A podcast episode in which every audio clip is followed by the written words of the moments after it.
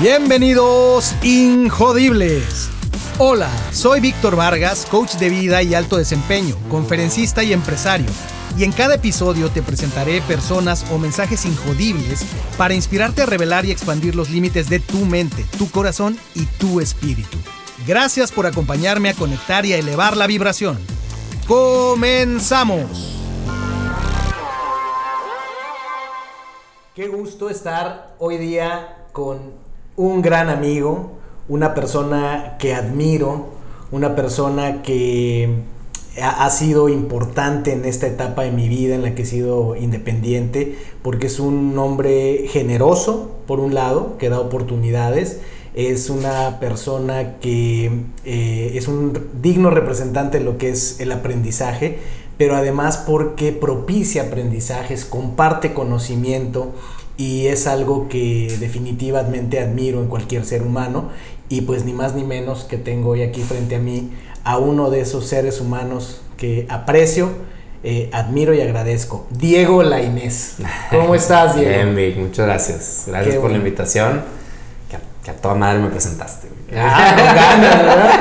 No te lo esperabas. No, no, no, qué, qué chido y... Lo menos que te mereces. Diego. No, me hiciste pensar en, en, en, en... No, gracias por la invitación me hiciste pensar un chorro en, en, ese momento, hace, ¿qué? Tres, y más, tres años y medio más, que, ¿qué onda, vi? Ya vi que no estás en Amway, ¿cuándo nos vemos, güey? ¿Qué andas haciendo? Y te vi que publicaste no sé qué rollo y pues, eh, eh, yo creo que las, los, las mentes alike se, se unen, güey. Entonces estuvo bien chido. Eh, nos fuimos a echar una cheve por ahí, platicamos y, y tú haciendo ese, ese viaje, güey, me inspiraste muchas cosas a mí también. Entonces, qué, qué padre que ah, estamos aquí, güey que sea mutuo. Para darle el dato puntual a, la audiencia, eh, yo a Diego lo conocí en un proyecto cuando yo trabajaba como director de sistemas en Amway. Eh, él participó en un proyecto importante en la organización, un proyecto que requería un diseño instruccional muy específico y ahí nos conocimos, fue un proyecto muy estratégico y, muy padre, yo lo disfruté mucho. Yo no lo lideraba, lo lideraba recursos humanos, pero yo tenía un, rol ahí de, apoyo. Ahí nos conocimos y tiempo después, en el 2015, yo me independizo, eh, fundo la firma Wow y pues empiezo a hacer mis pininos y Diego para ese entonces ya trabajaba en Cemex, estabas trabajando en Cemex, eh, en el área de entrenamiento. Cemex University. Cemex University, que fue tu gran proyecto, ya nos platicarás. Y efectivamente vino una llamada en un momento importante para mí. Eh, recibo tu llamada, me preguntas sobre si yo podría hacer una propuesta o algo para una iniciativa que ustedes tenían de arranque de año y lo demás fue historia. Para mí fue eh, un proyecto simbólico, iba yo empezando eh, como independiente, eh, ya trabajar con una empresa de la talla de Cemex, con el equipo que, me tocó trabajar y además fue un momento en mi vida crucial porque fue una etapa en la que se, dio, se dieron los últimos días de vida de, de, de mi madre y me tocó justo en medio de esa situación. Entonces, pues súper significativo eh, para mí. Y hace poco posteaba yo y subí un video precisamente inspirado en esa experiencia donde decía yo que leí en redes sociales, eh, eh, alguien preguntaba que, qué recomendación le daban a alguien que se quería independizar pero que todavía estaba en un empleo. ¿no? Y yo me acuerdo mucho de esa experiencia porque yo lo que, lo que digo ante esos casos es, si todavía estás en un trabajo, estás empleado, quieres independizarte y quieres un consejo que no sea el típico consejo, el consejo que yo te doy es dale trabajo, dale oportunidad a tus amigos que ya se independizaron. Buenísimo. Porque cuando tú salgas, vas a querer lo mismo. Buenísimo. Buenísimo. Entonces, bueno, con eso empezamos. Abrimos qué Chido, qué chido. Sí, buena historia. Y. Esto es Injodible. Esto es Injodible. Muy el podcast. el podcast donde hablamos de la perseverancia, del carácter, de los cojones en la vida, de ser eh, vulnerables y, asumirnos vulnerables nos hace valientes cuando atravesamos precisamente eh, los retos. Y, esto es acerca de hablar de, tu historia de vida, de tu historia del héroe. En este caso nos interesa, me interesa la historia de Diego, que seguro tienes mucho que contar, Diego. Eh, me gustaría que empezáramos por el Érase una vez. Ya. Todo estaba tranquilo en el mundo de Diego. ¿Quién era Diego? ¿Dónde estaba en esos momentos, en esos inicios que puede ser tu infancia, tu adolescencia? Lo que tú ubiques como el punto de inicio en tu línea de vida, lo que para ti es relevante. Ya. ¿Cómo era ese mundo? ¿Cómo era ese Diego? Érase una vez. Érase una vez. Ah, está buena esa. Y, y este. Digo, ya la había pensado porque fuiste también muy generoso de compartirme por dónde íbamos a ir la entrevista. Digo, no la había pensado tal cual como leer hace una vez, pero sí eh, me encantó que me invitaras porque esas pausas de reflexión que tampoco nos damos en estos días, güey, es, es, la mejor manera de ser este, del autoconocimiento y el self-awareness y decir, a ver, este, ¿qué, qué, qué tanto me conozco y qué tanto sé hacia dónde voy, ¿no? Entonces, te lo agradezco porque este tipo de oportunidades son, son como eh, pocayoques, güey, para decir, a ver, güey, ¿qué estoy haciendo de dónde vengo y a dónde voy? Entonces, yo creo que, pues no sé si es historia del héroe, del antihéroe o de lo que sea, güey, pero sí de, de vida, ¿no? Y, y, yo creo que el, el Érase una vez sí empieza desde mi infancia viéndolo hacia atrás, de una, una familia de, de mucha lectura, de mucha no sé si llamarle herencia artística, o sea, es un, es un tema que, que, he explorado mucho y que yo también trato de entender mucho de la gente de dónde viene, porque yo creo que ese es algo, pues que, o sea, por, eso, por eso hay como, este, cosas que, que, no sé si están en los genes o no, pero que dices, güey, qué, qué, cagado que tu bisabuelo le gustaba el teatro, güey, o qué cagado que tus abuelos, este, también eran de cierta manera artísticos, ¿no?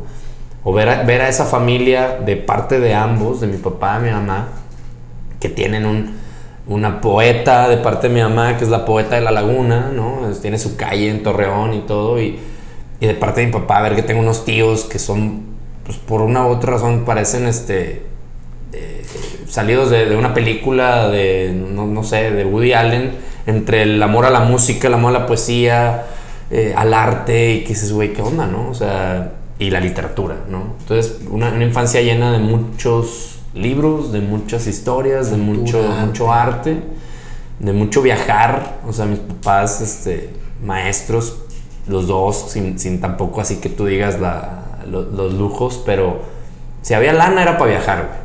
Y si había que viajar era para ir a museos, aunque no te gustara, cabrón, órale, güey. O sea... Las experiencias y el conocimiento. Eso, ¿no? Han y, estado alrededor de ti. Me acuerdo, sí, o sea, siempre fue un, ¿qué onda? ¿Compramos otro carro o nos vamos de viaje a Oaxaca? Pues un viaje a Oaxaca, güey. O sea, y así fue, ¿no? Así fue el crecimiento. Y creo que esa es, eh, pues te forman, te forman, te, te, dan, te dan armas, te dan herramientas que, que de otra manera, pues a lo mejor adquirirlas solo cuesta más.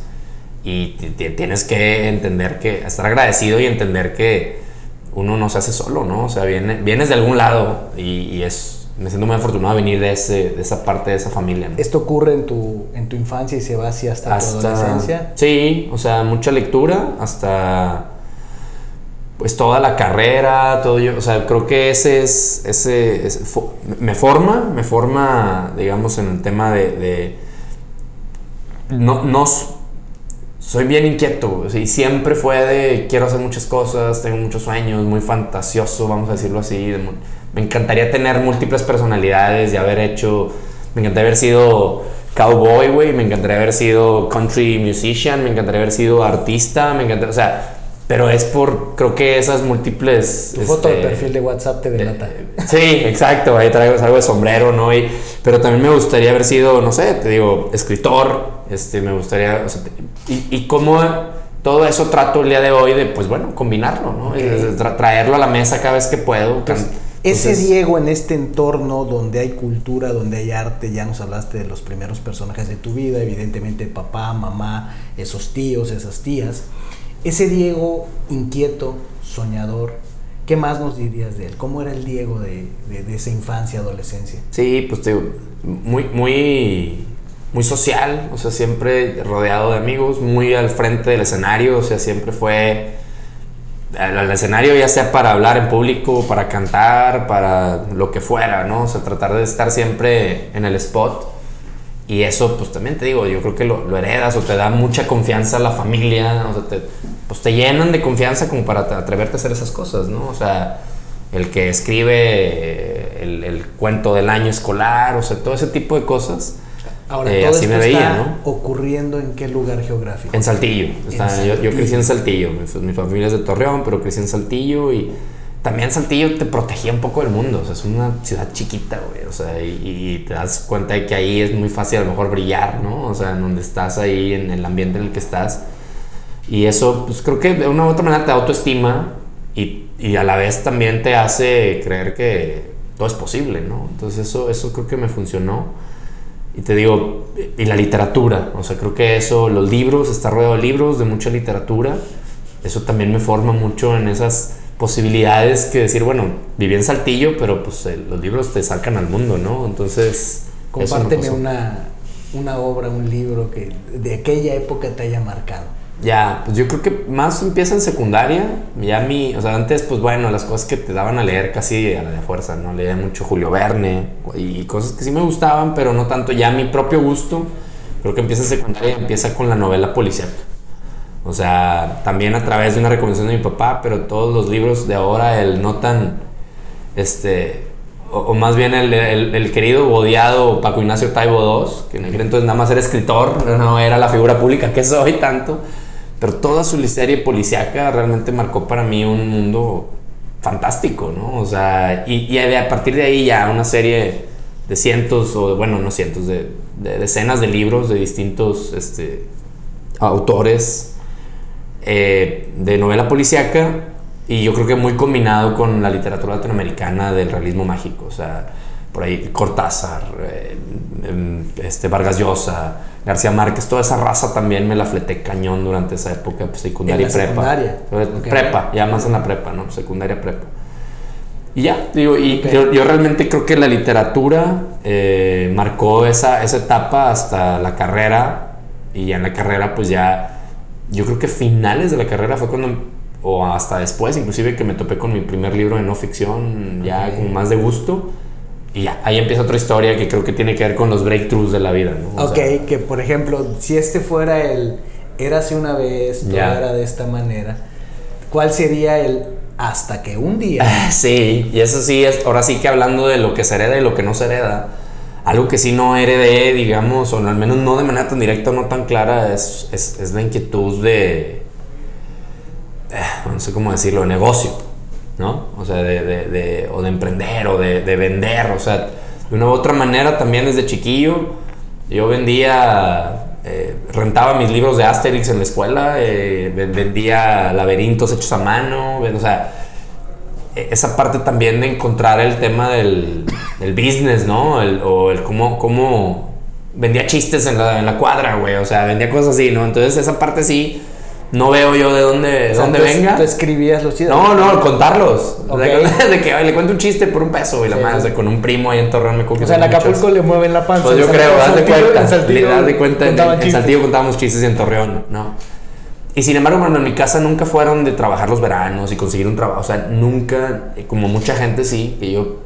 No digo que, o sea, no es algo que digo, ay, ¿por qué no pusieron hacerlo? Pero bueno, eh, a muchos de mis amigos, yo creo que e, eso era justamente para educarte en eso y a mí realmente no, nunca hubo un empuje de que hay que trabajar, mijo, y el dinero cuesta, o sea, era más, güey, tiempo libre, vamos a viajar, ponte a leer, o sea, creo que disfrutar mucho la infancia y la adolescencia en ese sentido, estoy súper agradecido, pero luego viene esta parte, yo estudié relaciones internacionales y en algún punto de mi carrera me sentí como que iba a valer madres con lo que había estudiado. O sea, digo, güey, ¿de qué voy a trabajar con esto? Ese podría ser un punto de inflexión, un, un, quiebre, un, quiebre. Hasta que un día... Un día dije, bueno, estudiar relaciones internacionales pensando que iba a ser embajador, güey. O sea, y, no, ni madres. O sea, no...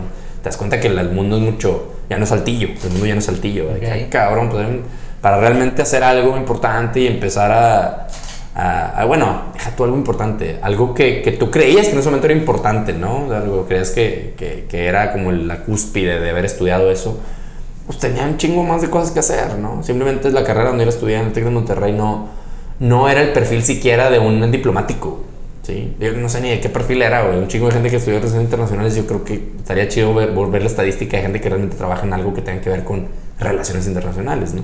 Tal vez eh, alguien encuentra algo de inspiración en esta experiencia tuya. ¿Qué, qué sientes que te llevó a elegir esa carrera? Donde me aceptaron Y, donde, y, y el prestigio del tech. Literal, güey. O sea, hoy les platicaba a un, un, grupo de personas que les estoy dando un curso de esto, de lo de time ownership, que te platicaba. Le digo, pues yo me creo que muchos de nosotros nos tardamos un chingo en tomar verdaderamente decisión propia, güey. Sea, para mí, qué estudiar, este, no sé, principalmente qué estudiar, pero casi creo que, este, o sea, desde los gustos literarios, o sea, está toda madre que tomen decisiones por ti en la vida, güey puta, qué maravilla. Hasta que te das cuenta de que pues no es tu vida o que ya te toca, güey. ¿Sí? O sea, ya, ya, güey, no te puedes hacer más pendejo, no pueden tus papás decidir por ti toda la vida, pero ese punto para mí llegó inclusive después de la maestría. O sea, yo me gradúo de la carrera, me, me, voy a trabajar a España con los papás de un amigo en un negocio de multinivel y estando allá me escriben del TEC que ya tengo que empezar a pagar, güey, que qué pedo, ¿no? Y me dicen, o empiezas a pagar, güey, o te becamos por una maestría y te, te, extendemos la deuda, vamos a decirlo así, ¿no? No, pues la maestría, güey. O sea, pero fíjate, o sea, fíjate lo que no fue tomar una decisión, fue un, ah, chingón. Ahí me la exacto, me acomodé, ¿no? Las circunstancias. Me acomodé la circunstancia en vez de moldearla, ¿no? pero fíjate lo valioso de la, de la experiencia, ¿no? O sea, eh, contado a, a partir de lo que has vivido, de lo que en ese momento viviste, cómo fue llevado. Y yo escuchaba algo por ahí, a ver si tú estás de acuerdo. alguien hace poco decía eh, que el consejo que le daba a sus hijos es poner atención en que las dos decisiones más importantes que iban a tomar en su vida eran la carrera que eligieran y la pareja que eligieran. Mm. Estoy de acuerdo con la segunda, no, estoy, no sé si estoy tan de acuerdo con la primera ya, hoy. Sí, sí, sí. De la, sobre todo la carrera vista como que voy a estudiar cuatro años, cinco años. Y tú sabes que el tema del aprendizaje para mí ese es mi me hoy. Entonces, yo creo que una, yo lo vería más como una la decisión ya no de la carrera, sino de qué voy a hacer para desarrollarme en lo que me apasiona. ¿Sí? O en lo que soy bueno, que también se vale. En esto soy bueno y deja ver si chingándole tantito me llego a apasionar por esto y si no, pues bueno, déjame, le sigo buscando algo que además de que sea bueno me apasione. Vamos a entrar ahí. Fíjate, eh, eh, regreso al punto de por qué sí puede ser una decisión importante. ¿En qué sentido? En que precisamente muchas personas están atrapadas en el resultado de esa decisión. Sí. Atrapadas en el sentido de en una carrera que no está alineada con sus pasiones, con sus talentos, con lo que el mundo necesita. Estoy de acuerdo. Y con lo que pueden obtener un, ingreso, un estilo de vida. Que son las cuatro variables del Ikigai. Evidentemente no fue tu caso. Evidentemente te diste cuenta, algo pasó y no te quedaste atrapado aparentemente mucho tiempo. Y ahorita me cuento. Sí. Pero por eso puede ser importante y relevante para la persona, porque la experiencia de vida de muchas personas es, he estado o sigo trabajando en un empleo por una carrera en la cual ya no me siento apasionado. Pero no sé hacer otra cosa y... Ok. Sí, es, ahí, ahí, yo hablo mucho siempre de los costos hundidos. O sea, los costos... Pues le he dedicado 10 años a esto, güey, y luego ¿qué hago con esos 10 años? Pues ya nada, güey, mandos a la chingada y lo que sigue, ¿no? Pero cuesta de madre. O la jaula de oro, güey. Tengo un estilo de vida del ah, cual no, me, no me quiero salir porque me da miedo. Y ya, cabrón, ¿verdad? Entonces... Pero cuando estás chavo, también es una jalada que a los pinches 16 años te pidan decidir qué chingados quieres hacer de tu vida, a los 17 el otro día yo escuchaba a James Altucher, de, que es un güey que dice, yo a mis hijas las voy a dejar que estudien lo que quieran, pero lo, que les voy a pedir es que primero me, me digan, a ver, según tú qué quieres hacer, güey. Según tú qué quieres estudiar. Bueno, ¿qué quieres hacer? Esto, marketing digital. Bueno, yo, te, yo papá, te voy a ayudar a conseguir, cabrón, a través de todos mis contactos, un internship antes de que estudies de esa madre, güey. Te metes seis meses a jalar ahí y si después de seis meses dices, güey, sí, sí es esto, ya lo estudias, güey. No al revés. O sea, esa es, me parece una estrategia así de dedo chingona para más basado en la experiencia más hoy se vuelve a poner de moda como siempre volvemos a los básicos no hoy empezamos a escuchar otra vez del modelo socrático de que ahora la vanguardia otra vez es volver al mentoring al modelo socrático de aprender al, al aula invertida cosas de este tipo pero y entonces ese Sí, volvemos después de, de, siglos, güey. O sea, de muchos, sí, claro. mucho tiempo. ¿verdad? es como que la moda de los 90 Hay esta teoría de que en la humanidad, pues repetimos, repetimos este patrón, se llama el, el, fenómeno del péndulo, ¿no? Sí. Del péndulo. O sea, llegamos a un nivel de avance progresivo, a una cúspide, Sí. Como el péndulo que llega hasta el punto máximo arriba y luego no hay más camino que por regresar y es el famoso back to basics y entonces todo lo que habíamos desechado y todo lo que aparentemente ya habíamos trascendido se vuelve otra vez importante y ahí vamos para atrás y al final pues se va generando algún avance, ¿no? De acuerdo. Pero y entonces regresemos a este punto. ¿Qué pasa? ¿La maestría? Este, ¿Decides aceptarla? Sí, eh, ¿Regresas de España a estudiarla? Sí, o sea, en ese momento fue la maestría, escoge una. Yo ya, por ejemplo, yo para ese entonces ya había tomado algunos cursos de finanzas para no financiar. O sea, yo dije, me tengo que preparar para el mundo de de veras, güey. O sea, no el mundo de las materias que me encantó mi carrera, pero dije, no mames, o sea, ¿de qué voy a jalar, no? Sobre todo, pues vives en Monterrey, o sea, ahora sí que, ¿en qué voy a jalar aquí, no? Y, y, bueno, es un miedo, no sé si infundado o no, pero entonces era un, güey, ¿qué voy a hacer? Y entonces ya traía yo el tema de meterme más en un tema de negocio o de entender el mundo de las empresas. Y entonces existe una maestría ahí que también me encanta, en ese momento mucho más, pero era trotamundos, me encantaba viajar, o sea, digo, muy, muy dinámico, muy siempre buscando the next big thing, ¿no? Que a veces pensaba que estaba del otro lado del Atlántico y luego me daba cuenta que lo había dejado acá. Pero, dicho eso, eh, me, ofrecen estudiar una maestría, me topo con una maestría que se llama Master in Business, eh, en International Business, que era seis meses en EGADE aquí en Monterrey y seis meses en una escuela en extranjero. O sea, y era un full time de un, año, más seis meses de un internship o una práctica y te graduabas en un año y medio. Entonces me regreso, estuve aquí seis meses, me voy a París seis meses y mi intención era terminar esos. Yo era el único de mi generación que en esos seis meses en París no busqué chamba, Porque yo dije, mucha gente se quería quedar allá a hacer la, el internship o la, la, práctica, ¿no? Yo no, yo quería terminar y regresarme, güey. Yo decía, no, güey, o sea, casi creo que voy allá por el, por el proceso, pero con madre, seis meses y ya me regreso a México a trabajar. No metí ningún currículum, un chorro de gente hasta teniendo, tomando clases de francés para que te contrataran y todo. Yo ni madres, la materia en inglés.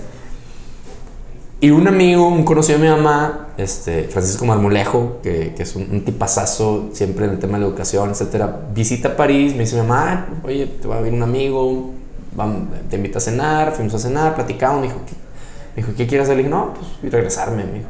Tengo un gran amigo aquí, ¿sí? aquí en, en, en, en Carrier, Europa, Carrier, los aires acondicionados, en el headquarter que está aquí en París.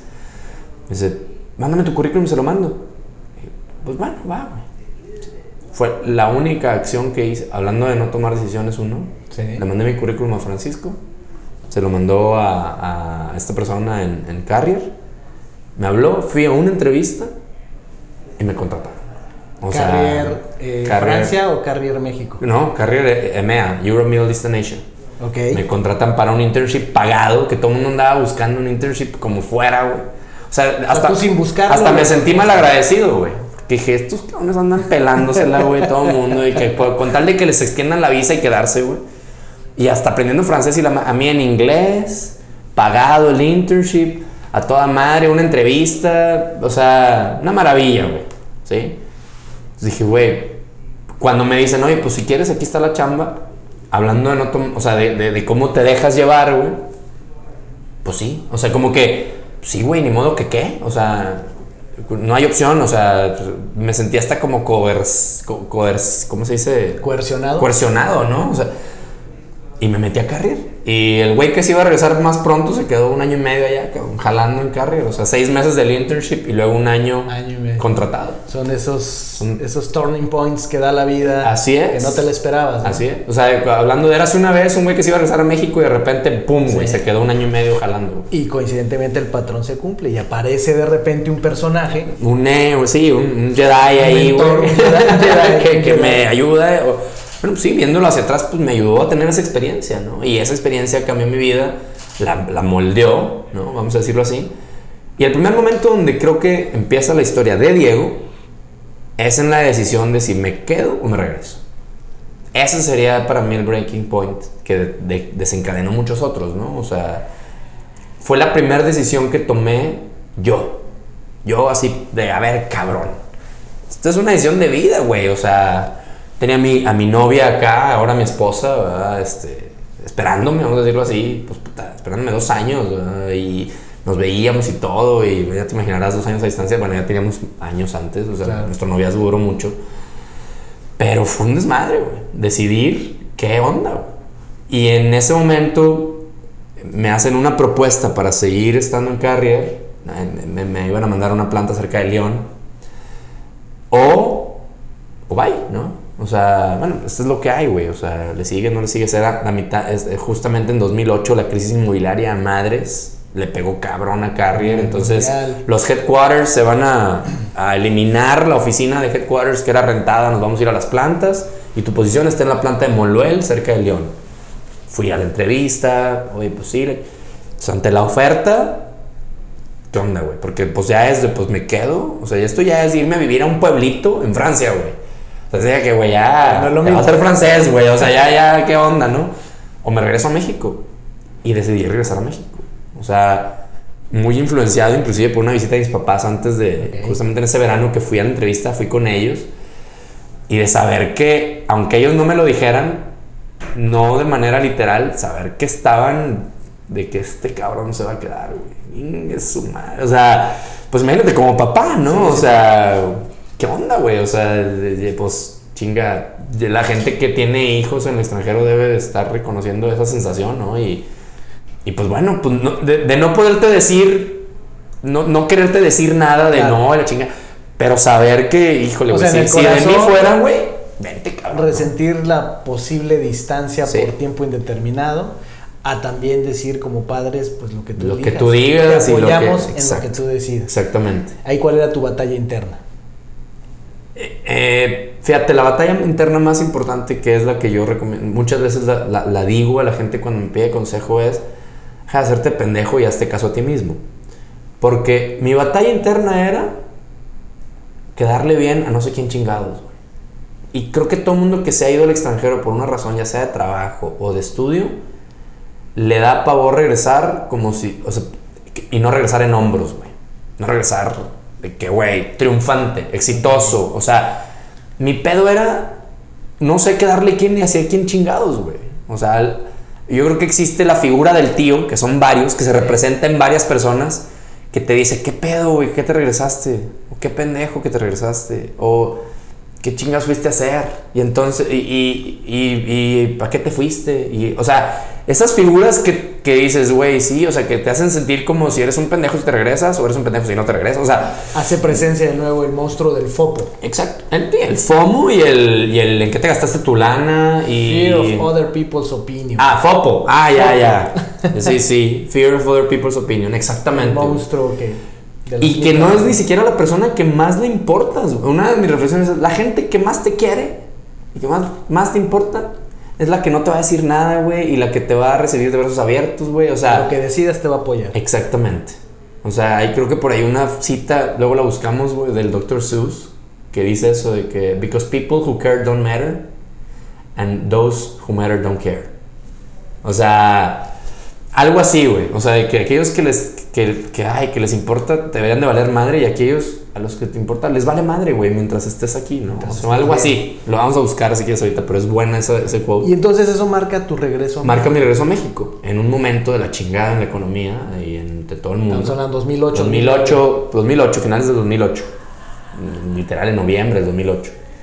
Y regresas acá y cómo llegas? Ah. ¿Llegas con empleo, sin empleo? No, sin empleo, pero con una pinche confianza de que mi maestría en el extranjero y la chingada voy a conseguir jale y toma, paloma, güey, ni madres, ¿no? O sea... Y entonces llego. Y los estados de cuenta del TEC. Sí, a tener que pagar ahí, todavía apoyado por mis papás y chingado. O sea, digo, nunca me lamenté tanto porque yo creo que. Otra vez, a lo mejor mal, Saltillo. A lo mejor malamente, sí, regreso a Saltillo, pero constantemente en Monterrey. O sea, Mariana estaba acá, entonces muy cabrón, Saltillo, Monterrey. Otra vez, o sea, yo conozco amigos que me dijeron, a mí cuando me gradué, güey, como la chingada, usted se paga y usted, o sea, yo no, yo seguí siendo mimado en ese sentido.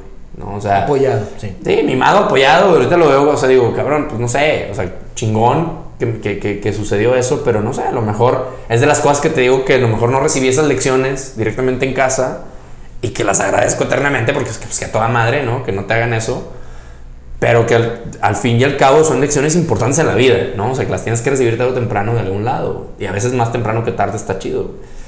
Pero eso también sonaría mal agradecido, ¿no? A mí hacia, hacia el apoyo que me dieron en casa. Entonces no, no, no, no, lo pienso así. ¿De ahí qué, viene para ti? Viene el buscar jale. Ajá. Entro a dar clases en la uni no encuentro jale, no encuentro jale. Y llega el siguiente breakthrough, que ese sí, yo creo que es el breakthrough profesional importante en mi vida, que me tiene aquí con el tema de Dare to Learn y contigo, que es llegar a una consultoría boutique petit, o vamos a decirle ni siquiera consultoría, era llegar a un cabrón que se llama Hugo López, que tiene una marca que se llama Forte Origen, que es diseño de experiencias de aprendizaje, y llegar y empezar a trabajar con él. O sea, después de esos meses de estar trabajando, buscando jale en un abril del 2019, llego a esa... 2009. 2009, perdón. Llego a una entrevista en una casa allá en, Paseo Varsovia, en, rumbo a la carretera nacional, por allá por... ¿Cómo se llama esta colonia? Paseo del Tec. Paseo Tec. Paseo, Paseo Tec. No, no, no, Country. Country, por allá. No me acuerdo cómo se llama la colonia, pero bueno Vale madres, ¿no? Entonces llego y me recibe Hugo en un, en un cuarto dentro de una casa, güey. Una casa grandota, pero una habitación de. Más, más chica que este cuarto, o como este cuarto. Pues esto es Forte Origen, güey. Y pues aquí nos dedicamos a hacer cursos, experiencias de aprendizaje y ando buscando un diseñador instruccional. ¿Qué chingados es eso? No sé. Pero por tu currículum parece ser que, que te puede interesar que una entrevista con una el generis, güey. O sea, o rara. Pedo y la música y qué te gusta y los libros y la chingada y darme cuenta de, pues, oye, pues este güey, está chido este cuate, güey. ¿Sí? Y, que, y traigo un proyecto en Cemex. Y fíjate que yo me dedico a economista, psicología social, una maestría. Hacemos buen clic, ¿no? O sea, y, y, me dice, y traigo, traigo mi cliente Cemex. Estoy haciendo proyectos para Cemex. Pues ya desde ahí dices, bueno, güey, pues traigo un cliente grande este cabrón. Me dice, yo trabajo. potencial. Sí, pues vi potencial y además algo que me dediqué a decir durante mucho tiempo, sobre, al inicio, pero luego también en momentos difíciles en Fuerte Origen, o sea, yo le creo a este güey.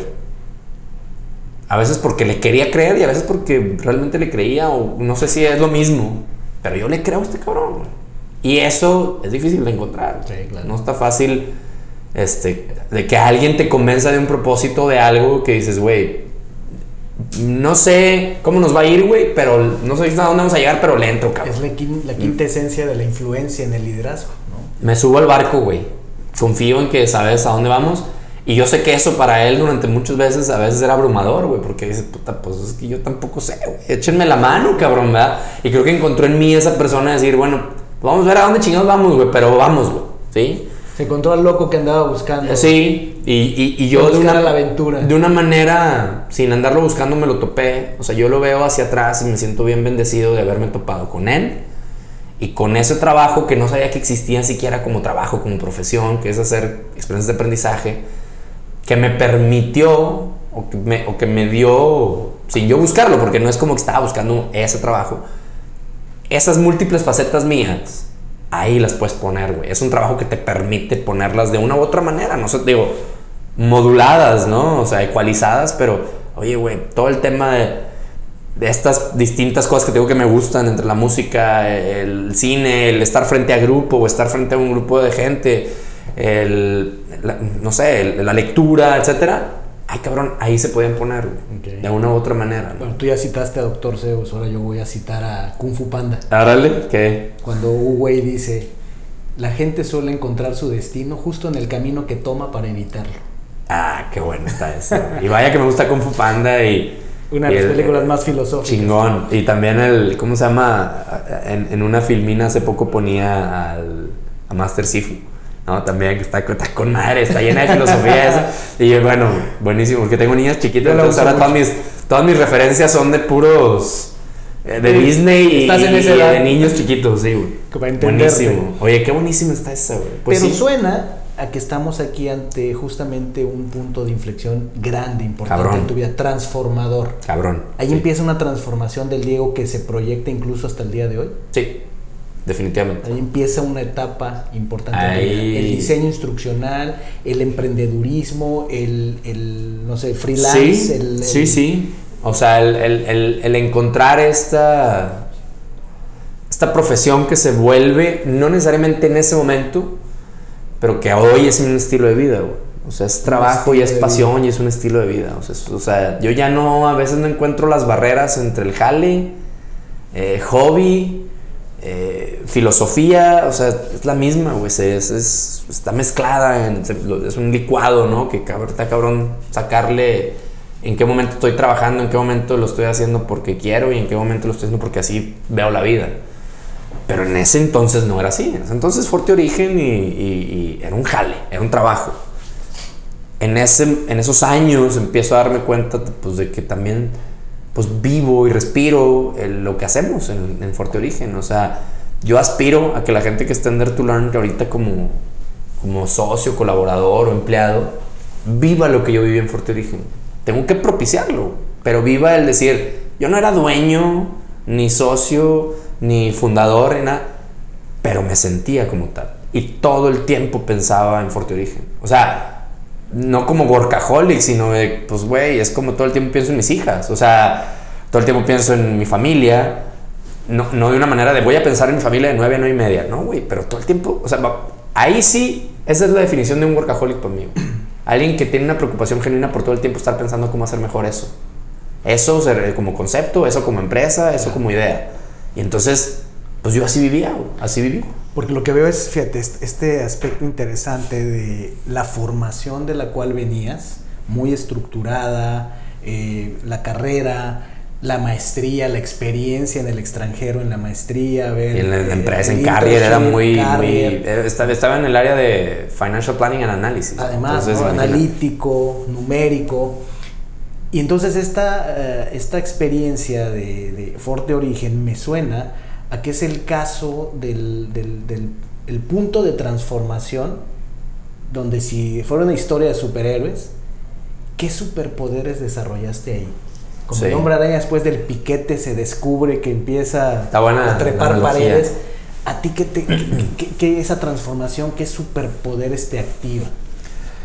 Yo creo que la vulnerabilidad como algo súper crítico, o sea,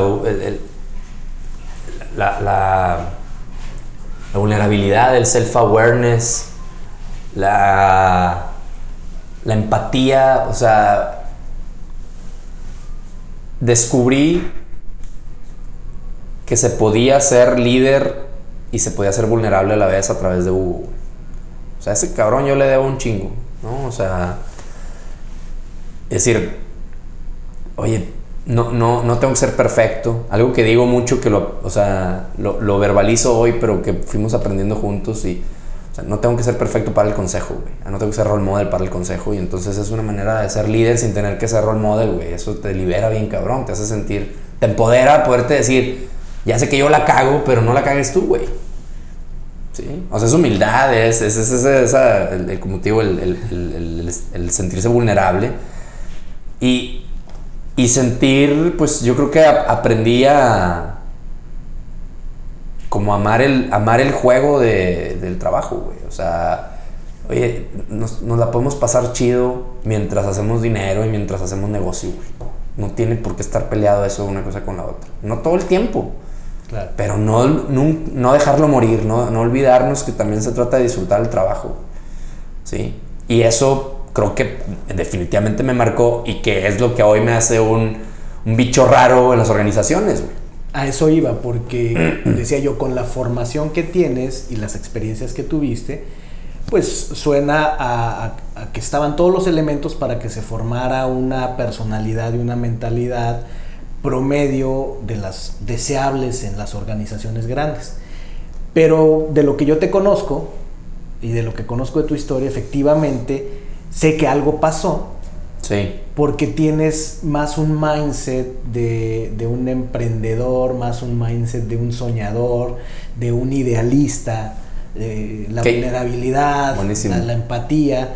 Eh, por eso evidentemente sé que algo se activó, te digo que superpoderes, ¿no? Entonces es, esta fue esa experiencia y que te hace, como dices tú, muy interesante que lo describas así, un bicho raro en, en los ambientes eh, corporativos tradicionales. Que, creo que algo bien importante para la audiencia, sobre todo la audiencia joven, que entienda que, como tú dices, deseable en las organizaciones, pues más deseable ahora los bichos raros. Los bichos. O sea... Porque el otro es abundante. Eh, exactamente. O sea, está la escasez de este rollo. Y yo lo veo, yo estoy súper agradecido del serendipity de mi vida, güey. O sea, de, de, de, la casualidad por diseño. Yo también creo que también pues hay que buscarla, la casualidad hay que buscarla, ¿no? O sea, pero ciertamente hay cosas que no pude haber controlado. Pero también se trata de ponerte ahí, ¿no? O sea, de que, güey, nunca, nunca te vas a... Nunca te vas a mojar si no andas en el agua, güey. O sea, hay que ponerse ahí a ver qué pinche gota te salpica. O sea, yo creo que eso sí lo hacía yo de manera deliberada. Porque sí, yo tenía ese perfil para, para lo que estás diciendo, o sea, para una carrera más común. Average, vamos a decirlo así. En, en, average en la comunalidad, ¿no? Vamos a decirlo así. No sabes cuántas veces apliqué a Cemex, ¿eh? No tienes O sea, por todas mis amistades, por todos los medios, por todas las portales de vaca. Yo quería trabajar en Cemex. Ah, pero no, o sea, cabrón, güey. Porque mi role model en ese momento eran mis amigos que estaban en Cemex, güey.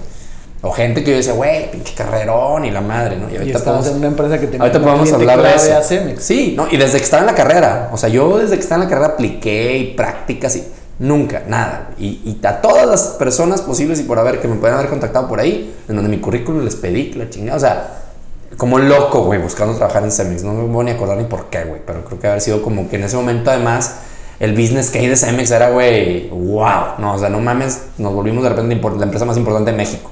Entonces, güey, pues estamos aquí, debería poder trabajar ahí, ¿no? En ese inter, eh, recuerdo cuando grabamos, eh, cuando tuve el gusto que me invitaras a tu podcast, en algún momento yo te compartía una, una anécdota que a mí me pasó pues eh, ya más recientemente, ¿no? Después de veintitantos años en, corporativos, cuando yo me independizo te decía mi anécdota de la técnica del santo. cuando estamos ante proyectos, ante, ante, retos que te preguntan, siempre con profesionalismo y responsabilidad. O sea, nunca vas a, o al menos yo y sé que tú tampoco, nunca vamos a decir sí a algo que no sabemos hacer y que vamos a arriesgar algo.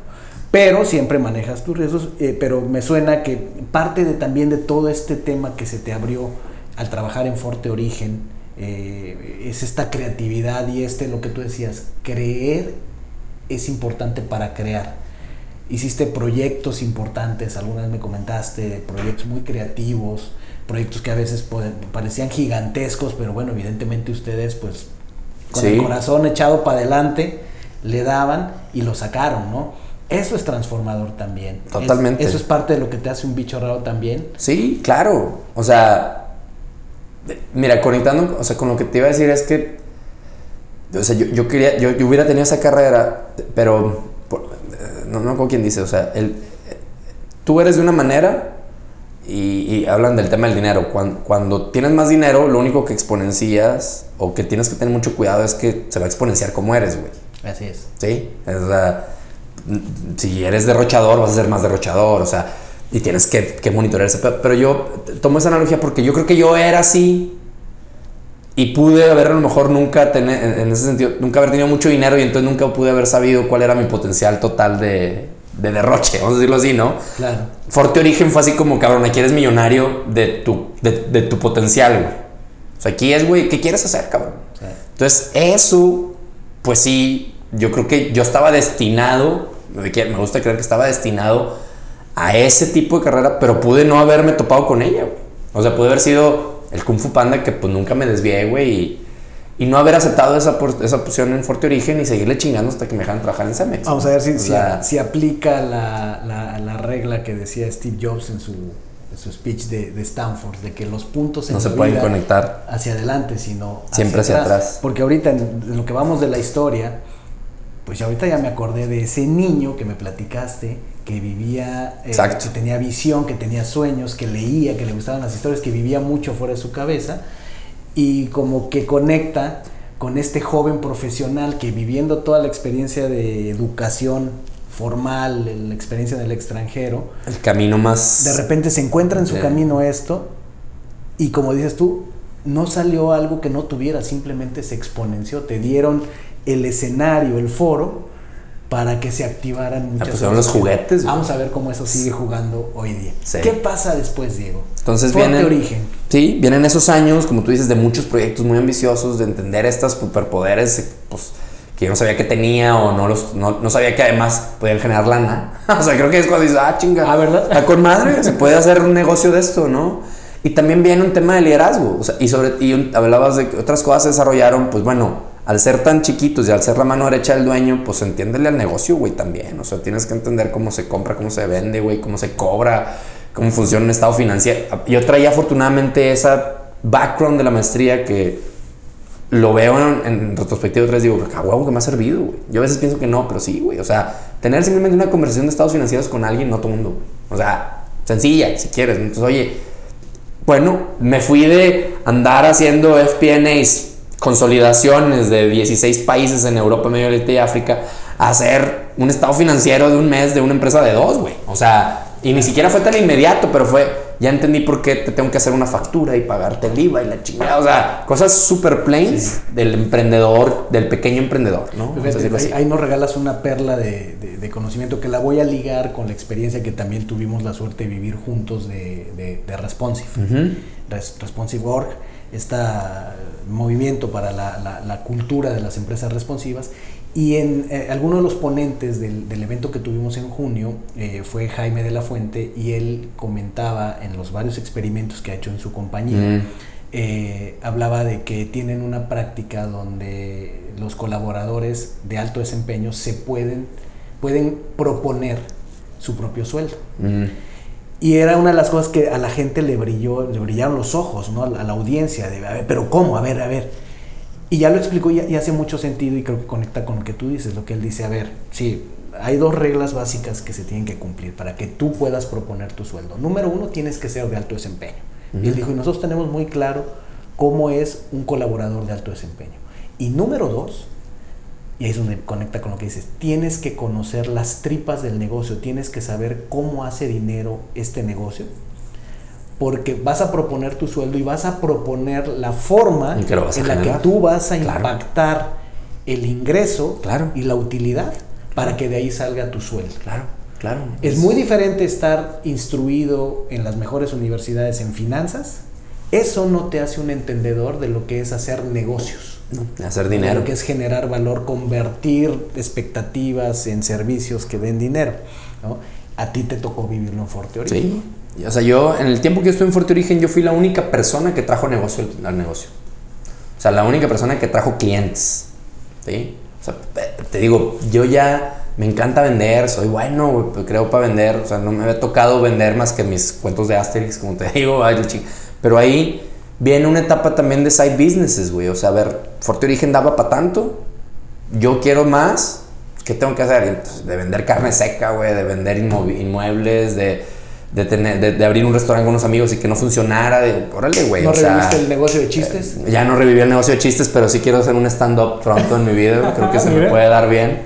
Este, entonces, eh, ahí tengo mi nota con los chistes que algún día voy a decir en un stand-up. Entonces, órale, güey, ¿no? O sea, y aquí en Forte, clavadote, ¿no?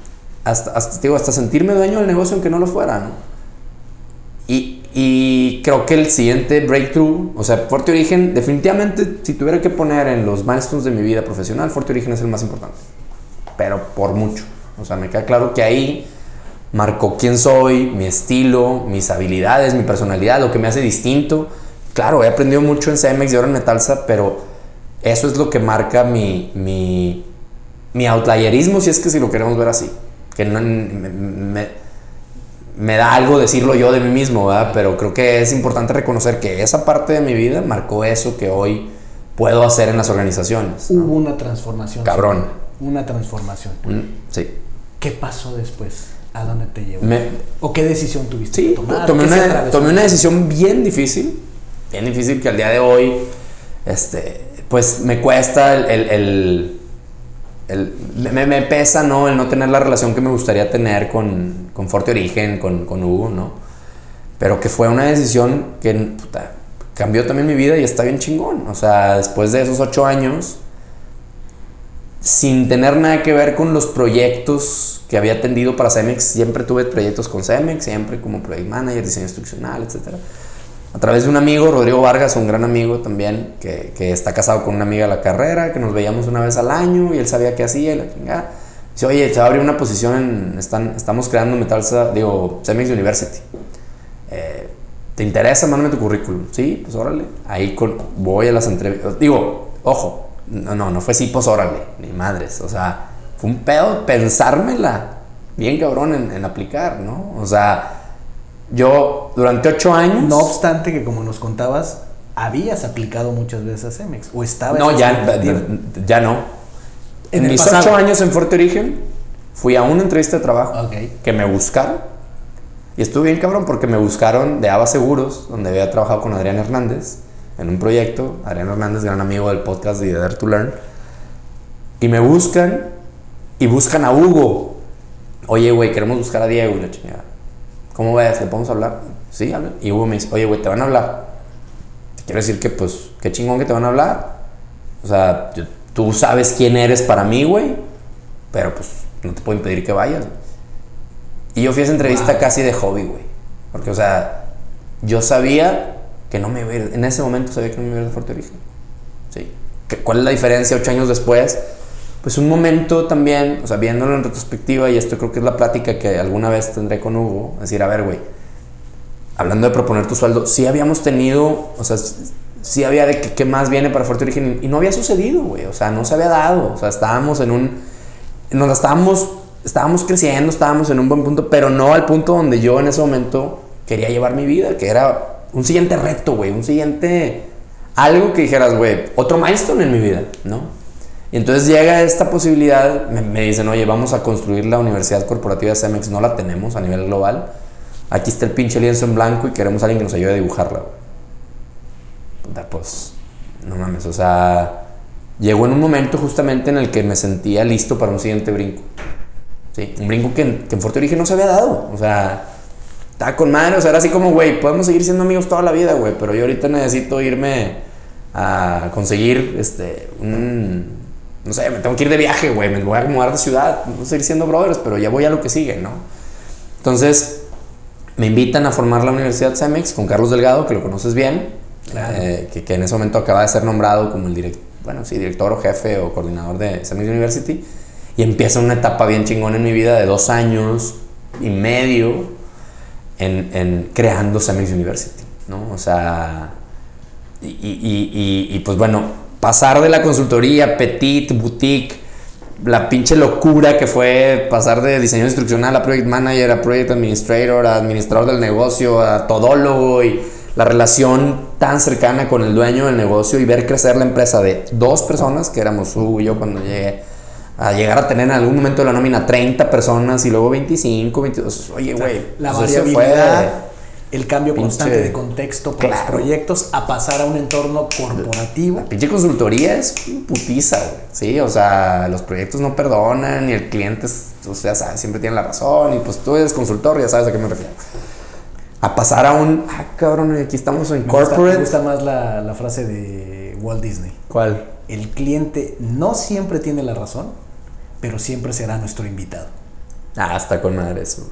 Qué chido, sí, sí. Entonces, vas a Cemex. Entonces voy a Cemex, pues a, a un ritmo mucho, muy distinto, a un proceso de creación y a un lienzo en blanco chingón, un lienzo en blanco con budget, con willingness to do, o sea, con un jefe, un líder, un líder, o sea, no más un jefe, un líder amigo como Carlos Delgado, un visionario, güey, súper inteligente.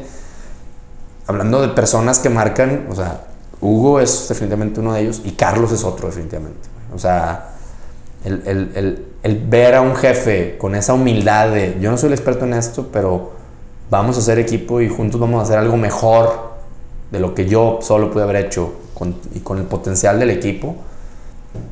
Increíble, o sea, ese viaje de transformación de Carlos venía de otras áreas, procurement, finanzas, planning y llegar a Learning y verlo cómo llevó ese, ese proyecto a éxito, puta, güey, es una experiencia de vida que le desearía yo a cualquier persona, ¿no? Entonces, eso fue para mí Cemex y además coincidió con el nacimiento de mi primera hija. Me, me, casé, me casé en 2014, este, nace mi primera hija en el 2015, entonces, este, Ay, güey, ya estoy confundiendo las fechas. Hay, hay, editas si me equivoqué, porque si no mi esposa no me lo va a perdonar. este, pero sí, o sea, nace Emilia justamente, justamente, Emilia nace un 30 de septiembre y yo entro a Cemex un 15 de octubre. Ok. Entonces, pues entré con, con muchos cambios, muchos, o sea, estaba pasando muchas cosas en mi vida al mismo tiempo. la de traen su torta bajo Traen su torta bajo el brazo, que Roberta trajo la suya, porque justamente nació Roberta y a los dos meses estaba yo en Metalsa, donde estoy ahorita, ¿no? Entonces, pues sí, en Cemex, otra vez, el bicho raro, ¿no? O sea, el güey que de repente eh, medio le vale madre el horario, pero cumple con sus objetivos. El güey que, pues no sé, este, quiere aprender y va a aprender aunque no lo inviten a ningún curso. O sea, va por ahí y, bueno, y aprendiendo bien cabrón de la gente que estaba ahí. O sea, ahí sí, gente muy chingona de la que o sea, si estás en mood de aprendizaje, es un ambiente para aprender cabrón, ¿no? La bronca es, lo, creo que luego en esos ambientes a veces se pierde el mood de aprendizaje después de que llevas ahí, te mimetizas muy cabrón, pero bueno. Yo tuve la suerte de verte en ese, en ese ambiente, comentábamos hace unos minutos de, cómo tú y yo profesionalmente tenemos esta interacción, me, das una oportunidad de, trabajar en ese equipo con un proyecto. Y, y sin duda eh, pude, pude observar, luego también tuve la oportunidad de trabajar con Carlos eh, en otros proyectos y fue una iniciativa, pues, que creo que te dio también esa gran oportunidad, así como en su momento Forte Origen.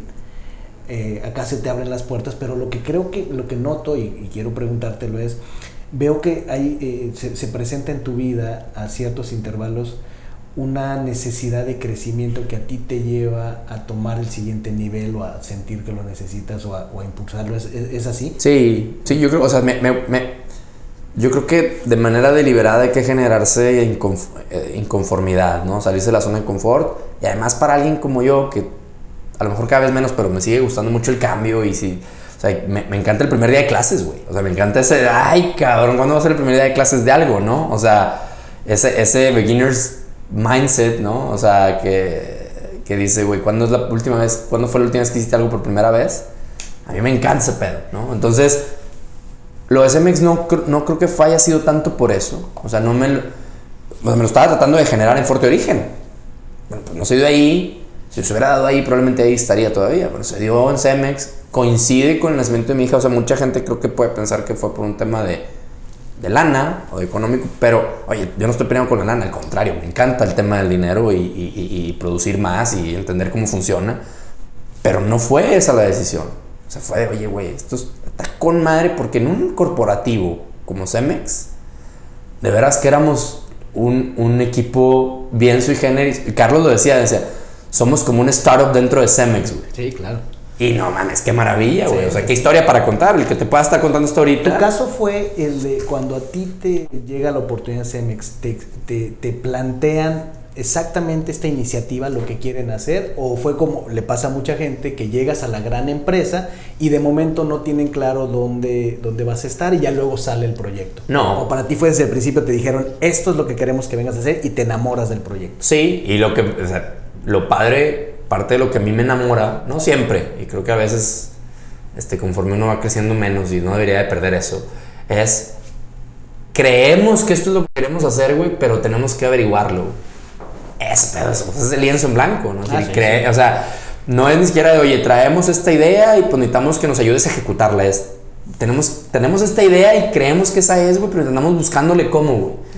Entonces, eso sí, o sea, eso fue por, o sea, yo, otra vez, no me fui a un proyecto armado donde ya está armado este pedo y ahora necesitamos este, lo siguiente, ¿no? Pero imagino que con tus características y con los ya superpoderes que habías creado en, en la etapa anterior, eso para ti era atractivo. claro, fue completamente uno. Una idea general de que el jefe que, iba a ser mi jefe, pero todo lo demás que había ahí para ser nuevo. La importancia, claro, o sea, la importancia de quién me entrevistó y cómo me lo planteó, fue Carlos, pero el reconocer que, oye, güey, aquí vamos a poder hacer, ¿sí? O sea, aquí se va a poder, te van a dar chance de, de, pensar en cómo, güey. Van a reconocer tu posibilidad de, de pensar en cómo, ¿no? De intentarlo. Eso a mí me atrae hablando de hacer las cosas por primera vez. Entonces, pues, eso fue muy importante para mí en No, y te entiendo, porque yo viví una experiencia similar cuando yo trabajé en, Grupo Posadas. Eh, tuvimos, bueno, a mí me tocó la fortuna de, estar en, el área de sistemas y de pues, ser líder del diseño del sistema de reservaciones en aquel momento, que era un parteaguas tecnológico en, en la cadena más grande de hoteles en ese momento del país. Fue un proyecto muy exitoso, estoy haciendo la historia larga, corta, un proyecto muy exitoso, tan exitoso que llega un momento donde la misma empresa, después de ya tenerlo implantado, de que está generando resultados, la misma empresa, los, los dueños se plantean el, oye, pues si nos funcionó también a nosotros, pues le puede funcionar a alguien en el mundo, en Europa, en Estados Unidos, y se crea una empresa. una, empresa dentro de la empresa, una startup dentro de la empresa, un spin-off le llamábamos nosotros. Fue una experiencia increíble, para mí fue transformadora, fue aprendizaje. Claro. recuerdo mucho el tema de la gente de finanzas, ¿no? Eh, porque se da un fenómeno que no sé si a ti te llegó a tocar en Cemex, que en Harvard le llaman el Corco versus Newco. Corco es la empresa madre y Newco es, es esta empresa, que, este spin-off que surge de, eh, de, de, alguna oportunidad. El tema que se da mucho es, luego vienen las tensiones. Sí la gran ventaja de como nos decía nosotros el, el, el CFO en aquel tiempo, que nos decía, oye, qué padre. Dice, pues ustedes este, están como el, el hijo mochilero, que es el que se va de mochilero a Europa, pero, con, pero con la gol, con la gol card del papá. Porque obviamente pues había cosas que luego pues, no, le, no le hacían sentir. Sí, no jalaban y eso. Pero de los estreses que vivimos, que no sé si se te haya tocado, tienes experiencia, es este fenómeno de Corco versus Newco, es que finalmente pesa mucho la cultura de la, de la, de la empresa madre cuando tú quieres venderle otro mercado, de otra, imagínate, acá era hoteles y lo otro que estábamos vendiendo era software, tecnología, en ese momento ya empezaba a salir la nube y todo eso. Entonces, evidentemente, pues eh, tenía su complicación, ¿no? La, la, empresa madre trabajaba con cierta mentalidad, cierta cultura, ciertos procesos y pues eh, muchas veces pues eran incompatibles con lo que nosotros, la agilidad que necesitábamos, ciertas cosas para hacer lo que hacíamos. No sé si hayas vivido algo de eso. Sí, sí, a huevo. O sea, pero teníamos un, un, un, liderazgo fuerte, un líder que decía better done than perfect. Okay. Y yo me acostumbré a decir show, don't tell, que venía mucho de ya mi, mi, experiencia con diseño instruccional y design thinking. O sea, vamos a, vamos a mostrar, güey, y, o sea, vamos a mostrar y no andar vendiendo humo. O sea, vamos a, demostrar cosas. Y eso nos ayudó mucho, pues como buen startup, güey. O sea, tú no te mueves, yo me muevo más rápido. ¿Qué quieres? ¿Me, freno o qué pedo? Exacto. O sea, dime y pues yo aquí me siento a esperar, ¿verdad? Y a veces te toca, pues chingado, sentarte y esperar. Pero yo creo que teníamos un equipo que no iba a desfallecer ante eso. Y, y, eso, al fin y al cabo, o sea, no, no era lo común. O sea, sí teníamos un liderazgo y unas ganas de hacerlo que, que tampoco yo no puedo recordar ahorita un constante choque. O sea, sí fue un proyecto bien chido de carta abierta y échenle y ahí va la lana y ahí va el, el willingness to experiment y claro, como todo, con resultados y todo, pero sí había mucha, la verdad, mucha flexibilidad. O sea, no me puedo quejar de que haya habido este, burocracia o un exceso de, de rigidez, ¿no? Claro. Había cosas que no nos dejaban hacer, pero pues con todos lados, digo. Ahora, qué interesante que en tu historia aquí se hace un, un merge de vienes de este mundo académico, de tu carrera además, experiencia en el extranjero, regresas ¿no? Eh, al, país y entonces eh, entras a Forte Origen, desarrollas estos superpoderes, tienes este nuevo mundo que es la consultoría, que es la creatividad, que es todo esto, y luego ingresas al mundo corporativo y pareciera que con esta experiencia que tuvieron en la CEMEX University, haces un blend de ambas cosas del el mundo corporativo, pero además en un entorno en el que el, proyecto es de crear, crear algo nuevo. este, sí, literal, así como lo estás escribiendo, eso es, así. Y suena a otro proceso transformador en tu vida. Sí. ¿Qué resulta de eso? ¿Qué surge? Fíjate que... Eh, ¿Cómo sale de ahí Diego? Pues dándome cuenta de, de, de, yo creo que de que se puede y de que las empresas están hambrientas y necesitadas de su o sea, ahorita hablamos de el perfil deseado. Pues sí, alguien tiene que hacer cierta chamba y alguien tiene que hacer otra cierta chamba, ¿no? O sea, de una u otra manera yo ya ahí estaba incubado el tema del aprendizaje y del aprendizaje continuo y de buscar experiencias de aprendizaje y de hacer el stretch todo el tiempo. Entonces, pues MX University fue eso, güey. O sea, desde tener que hablar inglés diario en muchos sentidos, o sea, o sea, yo me sentía que traía buen inglés, pero cabrón, ya trabajar en inglés todo el tiempo y hablar con ingleses y hablar con güeyes este, de, de, no sé, de Polonia en inglés y de... Me acuerdo haberme sentido nervioso hasta de eso, güey. O de repente sentarte a la mesa con consultores así súper cabrones de Deloitte. Que dices, ay, güey, o sea, ¿qué onda? Y luego darte cuenta de que, a ver, a ver, a ver, a ver. también sé cosas, cabrón. O sea, a ver, espérame tantito, ¿verdad? O sea, eso estuvo bien chingón porque desmitificó para mí el, el, el síndrome del impostor de estoy en un corporativo y no sé, soy un pendejo. A ver, no, ni madres, güey. O sea, aquí todos venimos a aportar y todos traemos cosas que decir. Y, by the way, lo que tengo que decir sirve de madre que has estado en un corporativo todo el tiempo. Y lo que tú tienes que decir a mí me sirve de madre que nunca he estado en un corporativo, güey. O sea, también tienes que, o sea, bajar el ego a lo más que puedas.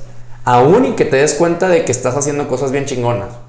Como nos estaba pasando. Estamos haciendo cosas bien chingonas, pero no se nos podía olvidar de que, vete, güey, o sea, eh, no lo estamos haciendo por nosotros, estamos haciendo por un fin mayor. O sea, no olvidar el tratar de siempre traer un nivel de humildad y unos pies en la tierra, ¿no? O sea, eso Carlos ayudaba mucho, Claudia ayudaba mucho, o sea, la gente que trabajaba ahí ayudaba muchísimo, o sea, en, siempre estar así festejando y a la vez de siempre hay más jale, festejando y siempre hay más jale, ¿no? Entonces, sí fue transformador porque aprendí muchísimo, porque bueno, sea lo que sea en Fuerte Origen, nunca había hecho una universidad corporativa global, una empresa tan grande, en un proyecto tan importante para nadie pues sí, pues eso, ponértelo en el morral y como lo hicimos y lo rápido que lo hicimos, pues está chingón, ¿no? O sea, es, es, es muy, muy transformador. Y lo otro que sucedió en ese mismo momento, hablando del Serendipity Bar Design, y creo que para meternos ahí, porque ya nos estamos metiendo una horita de. Ya llegamos al punto que quería llegar, es con toda esta alquimia,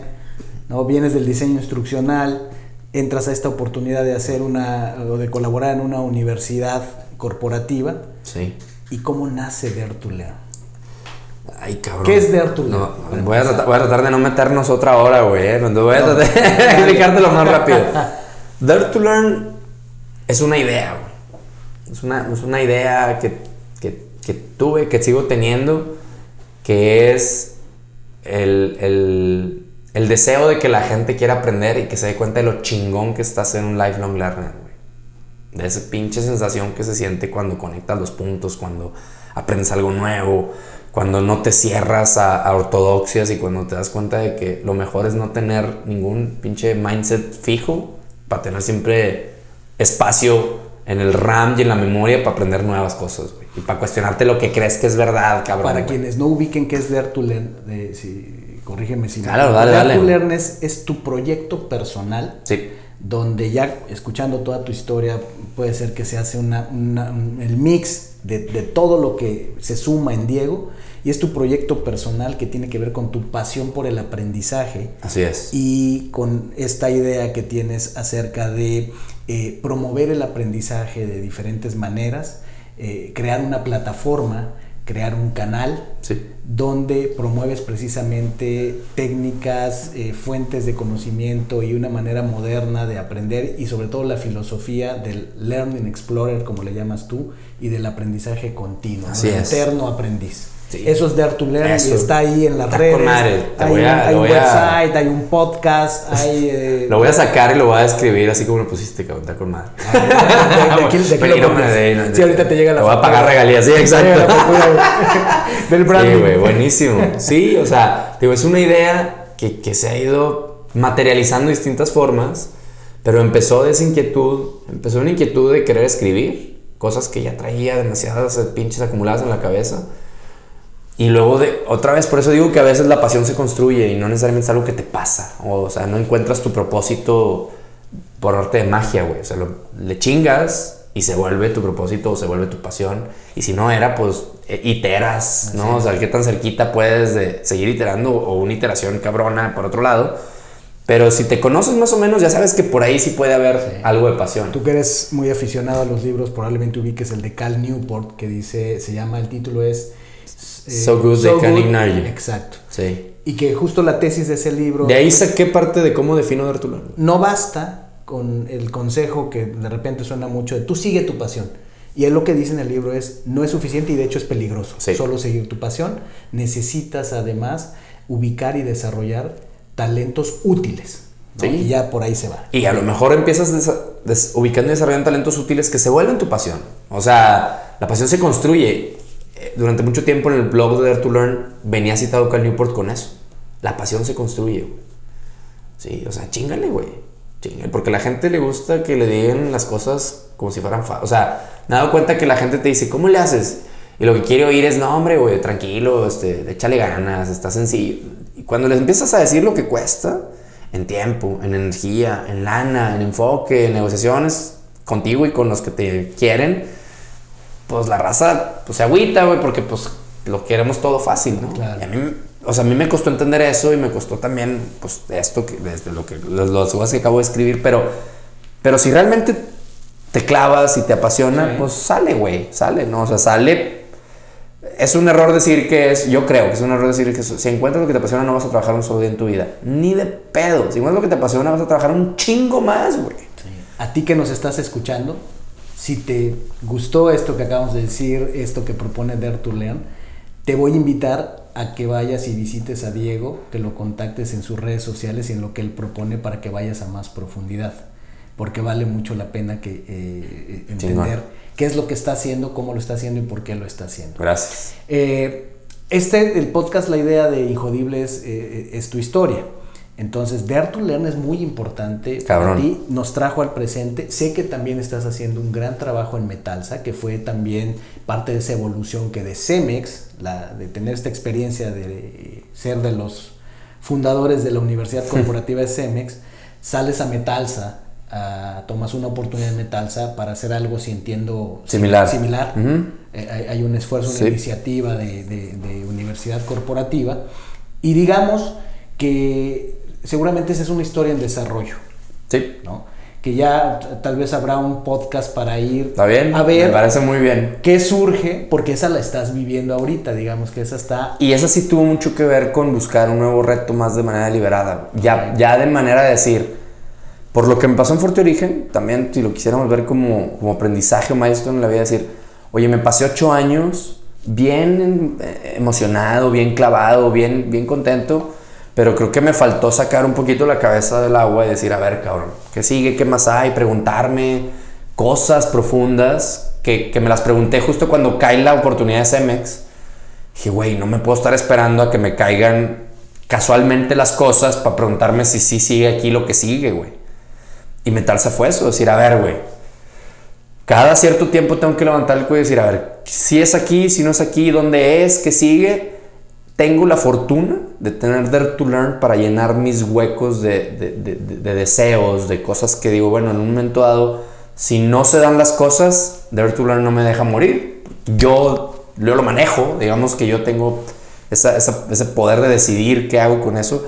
Que, como te digo, o sea, para resumirlo, empezó haciendo un blog en inglés, pasó a ser un blog en español y en inglés, ahora pasó a ser un podcast, pasó a ser dar cursos o dar pláticas y ahora todo el tema de- de- de- que nos nació time ownership de, eh, güey, ¿cómo le haces para aprender tanto? Pues de alguna u otra manera, chinga, me administro diferente que mucha gente.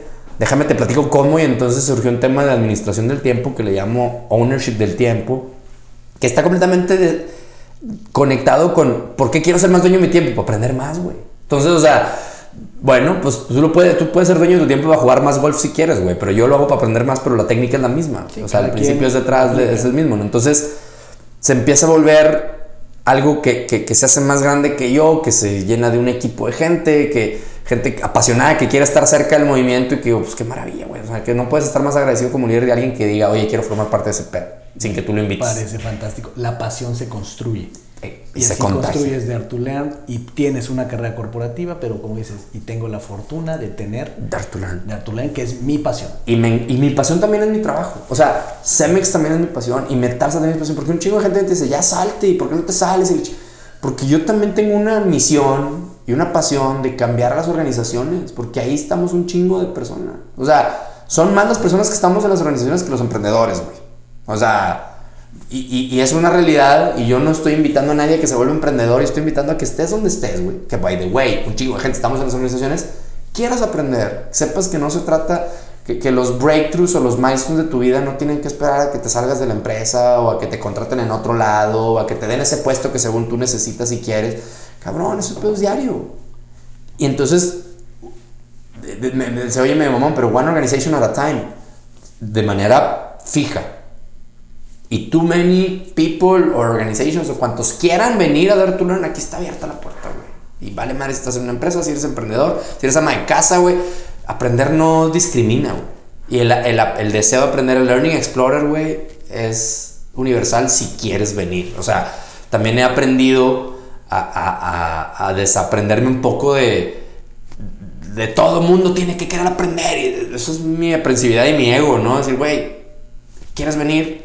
Aquí está abierta la puerta siempre, güey. Te vamos a recibir con un fuerte abrazo y, o sea, vente, güey, eres uno más de la tribu. Pero tampoco es de a huevo. O sea, cada quien le llega su tiempo cuando le llega, ¿no? Yo espero estar ahí para el momento en que estés abierto, que te llegue esta, este, esta visión de to Learn que es un propósito, es, es, es así como decir, está chingón aprender. Oye, pero by the way, aquí te decimos cómo. Desde cómo te organizas en tu tiempo, desde veas, te inspires de personas que aprenden bien chingón, que veas técnicas a través del tema de Learning How to Learn, de cómo se aprende más rápido. O sea, aquí hay el, playground, güey, para que te vuelvas a Learning Explorer. Eso es de to Learn. Eso es de to Learn. Y este, Diego, es el punto donde, habiéndonos compartido tu historia, ¿no? Ya tuvimos este, este paseo. Sí, güey. Sorry por el, no, por no, el de, braille y la hora y cuarto que llevamos. Este, es el punto en el que, dado todo eso, te pregunto, ¿y tú cómo crees que funciona el universo?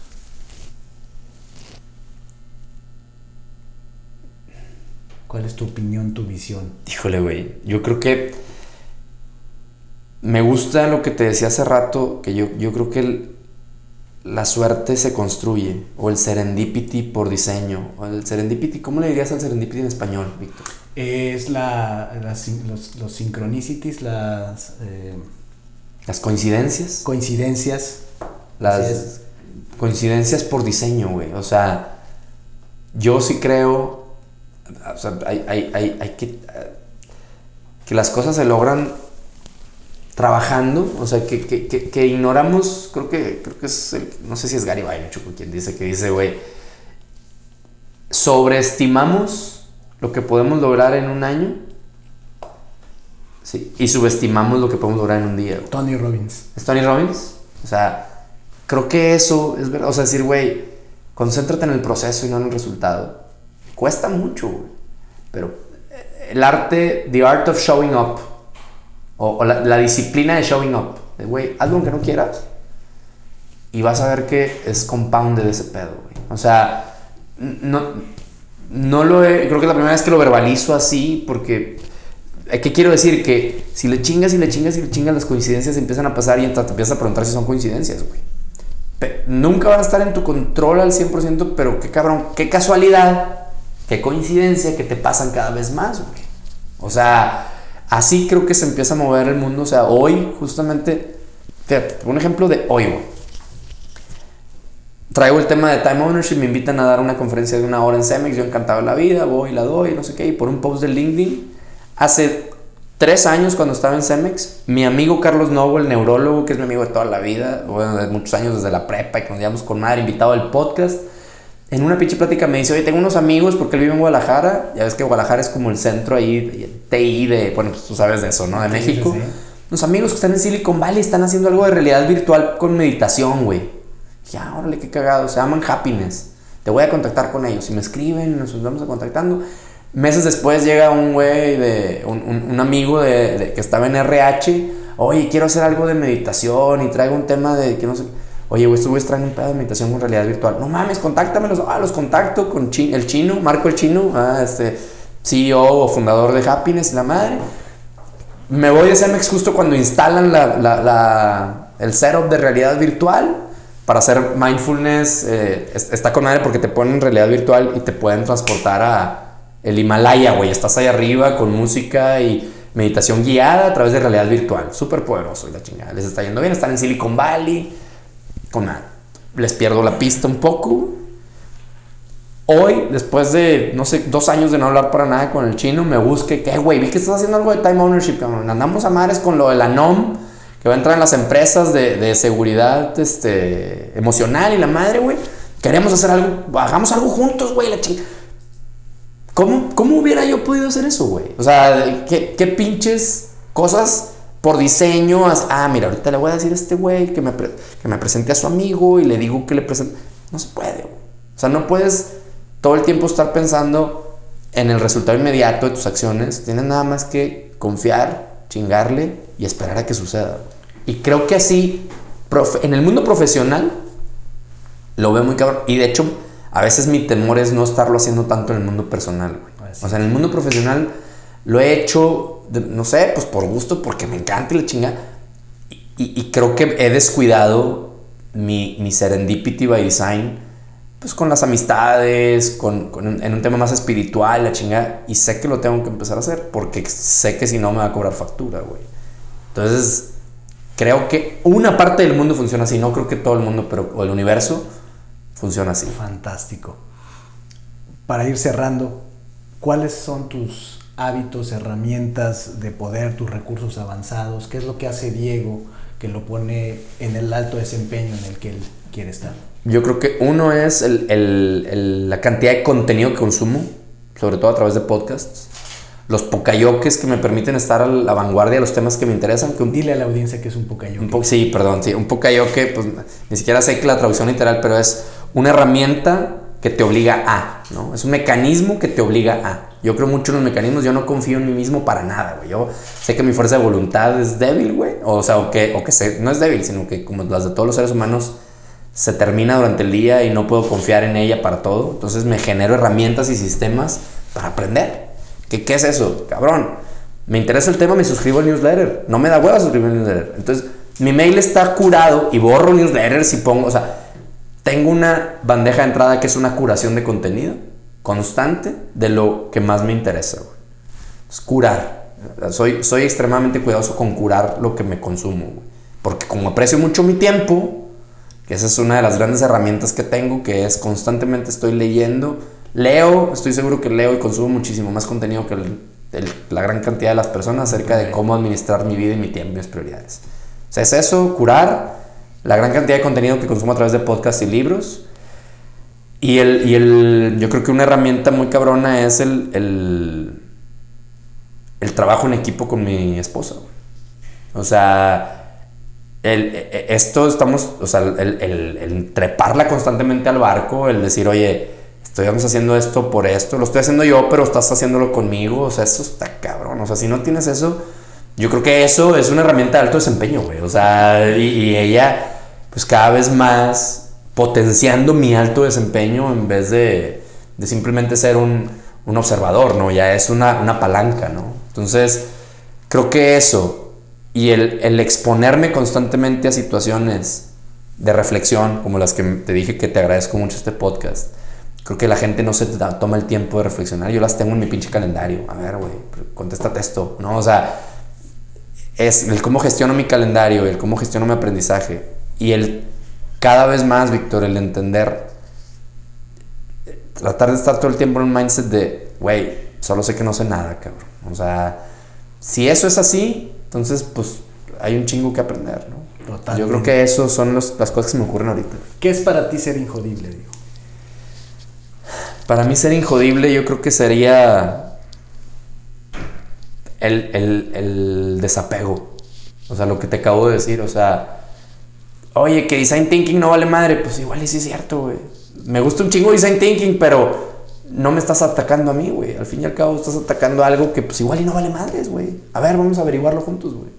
O sea, el, desapego a una identidad que no me permita ser mejor es... Eh, eh, eh, el que está jodido es el que no se permite ser mejor. Entonces, se lo, lo, digo muy seguido en aquellas pláticas matrimoniales que tuvimos. Me acuerdo mucho una persona que dijo, no, me acuerdo cómo lo dijeron, pero me acuerdo haber volteado con mi esposa y decirle, ¿qué cabrón está eso? nos vamos a casar para hacernos mejores el resto de la vida, güey. El día que ya, ya, no, ya estoy hecho, ya valimos madre, güey. Porque yo no sé si tú vas a seguir siendo mejor y yo me voy a quedar atrás, güey. Entonces, la mentalidad, no, no tener ortodoxias, como decía mi amigo Porfirio Lima, o no tener identidades fijas, Está chingón, güey. Porque ¿qué me vas a joder, güey? Si está, o sea, soy capaz de separarlo de mi ser y ponerlo aquí y vamos a darle la madre, güey. Y ya que le a la madre, y si sí jala, pues me lo vuelvo a tomar el pinche vaso, ¿no? O sea, eso para mí es ser injodible. El desapego, me encanta. Diego, para cerrar, ¿dónde te puede encontrar la gente? Principalmente en LinkedIn, ah, soy muy activo ahí. Este, ¿Cómo te encuentran ahí? Diego Laines Jameson, Jamieson, ¿no? Ahí me pueden encontrar. Pero bueno, también estoy en, en, Instagram, en, Instagram estoy como Diego LE y en Facebook como Diego Lines, ¿no? O sea, también Estamos por migrar las, las páginas de... Estamos dertulearn.com.mx, creo que es, es, padre entrar ahí para ver lo que estamos haciendo. Estamos este, también haciendo cierta migración de, de, dominios, pero ahorita está así.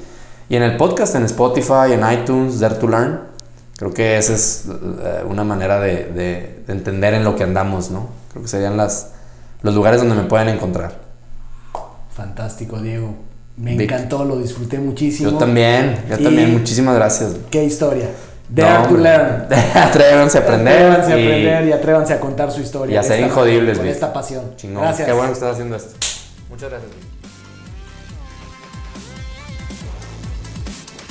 Gracias por haberme acompañado en un episodio más para moldear y forjar tu mentalidad injodible. Tenemos una cita con tu grandeza en el próximo episodio. Hasta entonces.